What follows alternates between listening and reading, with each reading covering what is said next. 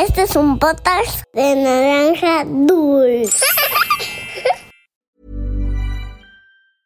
Hiring for your small business? If you're not looking for professionals on LinkedIn, you're looking in the wrong place. That's like looking for your car keys in a fish tank.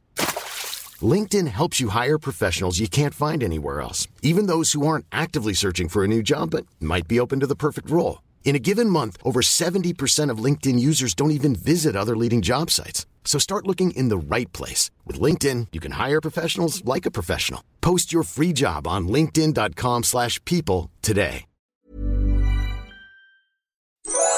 Había una vez Once upon a time, una volta en un país de lontano. Era uma vez num país muito distante. Cuentos para niños y niñas que exploran el mundo.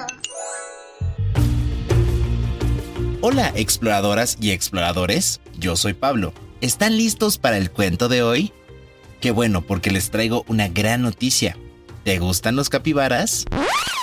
Capibara, capibara, capibara, capibara, capibara, capibara, capibara, capibara, capibara, capibara, capibara, capibara.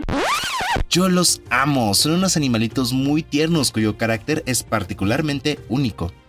Te contaré un poco más sobre ellos para que entiendas mejor a Capi, el personaje principal de este cuento. Los capibaras son los roedores más grandes del mundo. Pueden medir hasta 1 metro y 30 centímetros y pesar hasta 80 kilogramos. La palabra capibara es de origen guaraní y significa señor del pasto. Como su nombre lo dice, son animales herbívoros, es decir, se alimentan de hierbas y plantas. Les encanta vivir cerca de ríos o lagos ya que son animales semiacuáticos. Esto significa que pueden desplazarse en agua y tierra, aunque son más ágiles en el agua. Provienen de Sudamérica y su carácter es cariñoso, tranquilo y conviven muy bien con otras especies. Ahora que conoces un poco más sobre los capibaras, te contaré Capi, el capibara valiente. Esto es Había una vez. ¡Comenzamos!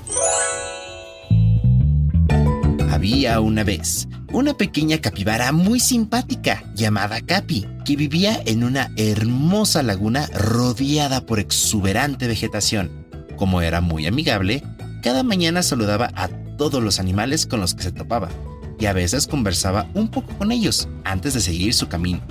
Buenos días, señora tortuga, ¿qué tal su mañana? ¿Qué tal, patitos? Al rato nos vemos para jugar en la laguna. Hola, hola, amigos monos. ¿Ya desayunaron? Se oía todas las mañanas cuando caminaba de su casa a la laguna. Como sabes, los animales herbívoros comen plantas, hierbas, hojas, corteza de los árboles, frutos, etc.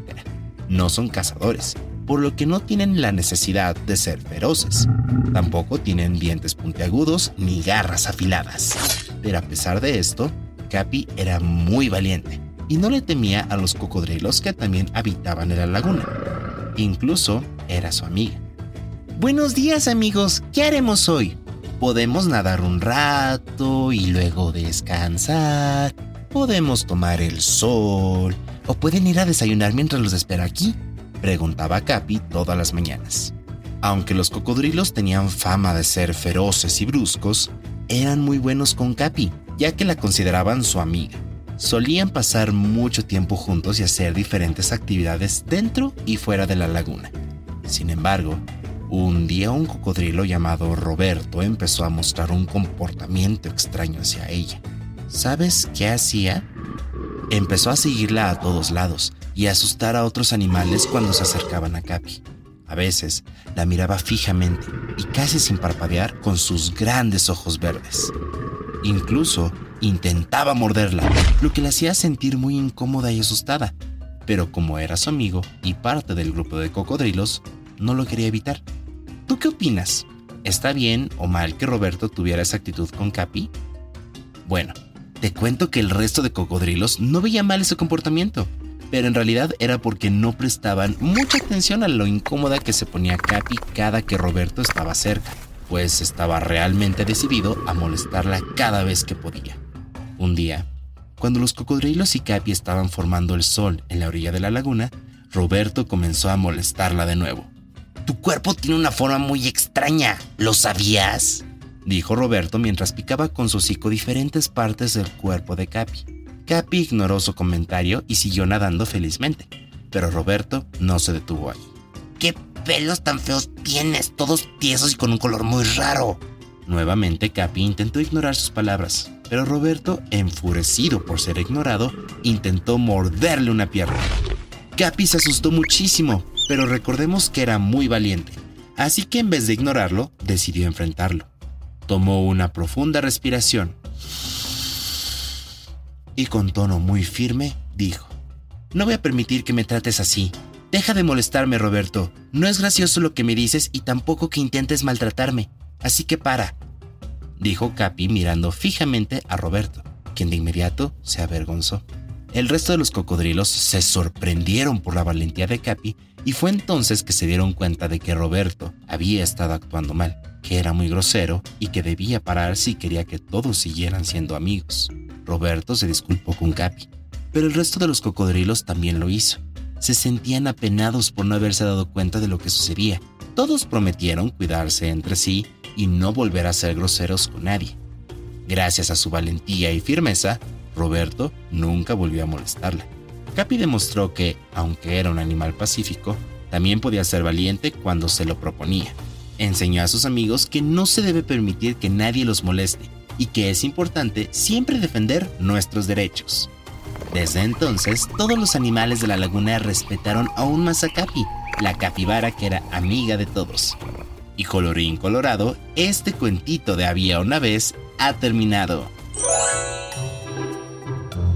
Haz un dibujo sobre este cuento y compártelo en nuestra cuenta de Instagram en arroba podcast-había una vez. Si te gustaría ser de los primeros en escuchar los cuentos nuevos, dale al botón seguir y activar la campanita para recibir notificaciones tan rápido como subamos uno. Es hora de saludar a las niñas y niños que nos escuchan. Un abrazo para Juliana Melgar de 6 años que vive en Ciudad de México. Para Olivia Iris Vélez de 4 años que nos escucha desde Cincinnati, Ohio, en Estados Unidos para Carlos, Frida, Ariela y Débora Aracanchi, que viven en Ciudad de México. Para Mónica, Daniel y Regina, que viven en Israel. Para Gustavo de dos añitos y Santiago de tres meses, que nos escuchan en Valencia, España. Un abrazo para Beatriz de la Cruz de San Juan, Camila y José Mosquera, que viven en París, Francia.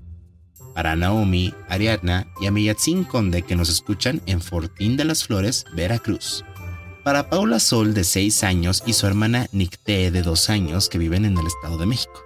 Para Martina Lamardo de 3 años que vive en Fort Lauderdale, Florida. Para Julie Cané de 4 años que vive en Buenos Aires, Argentina. Saludos para Damián y Simón Giacomosi de 8 y 5 años que nos escuchan desde Valdivia, Chile. Para Ian Canastu Menchú de 5 años que vive en Guatemala.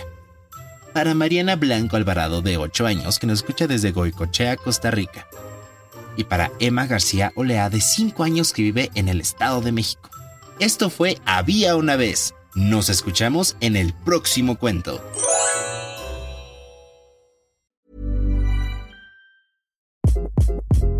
Hi, this is Craig Robinson from Ways to Win, and support for this podcast comes from Invesco QQQ. The future isn't scary, not realizing its potential, however, could be. Just like on the recruiting trail, I've seen potential come in many forms as a coach. Learn more at Invesco.com slash QQQ. Let's rethink possibility. Investco Distributors, Inc.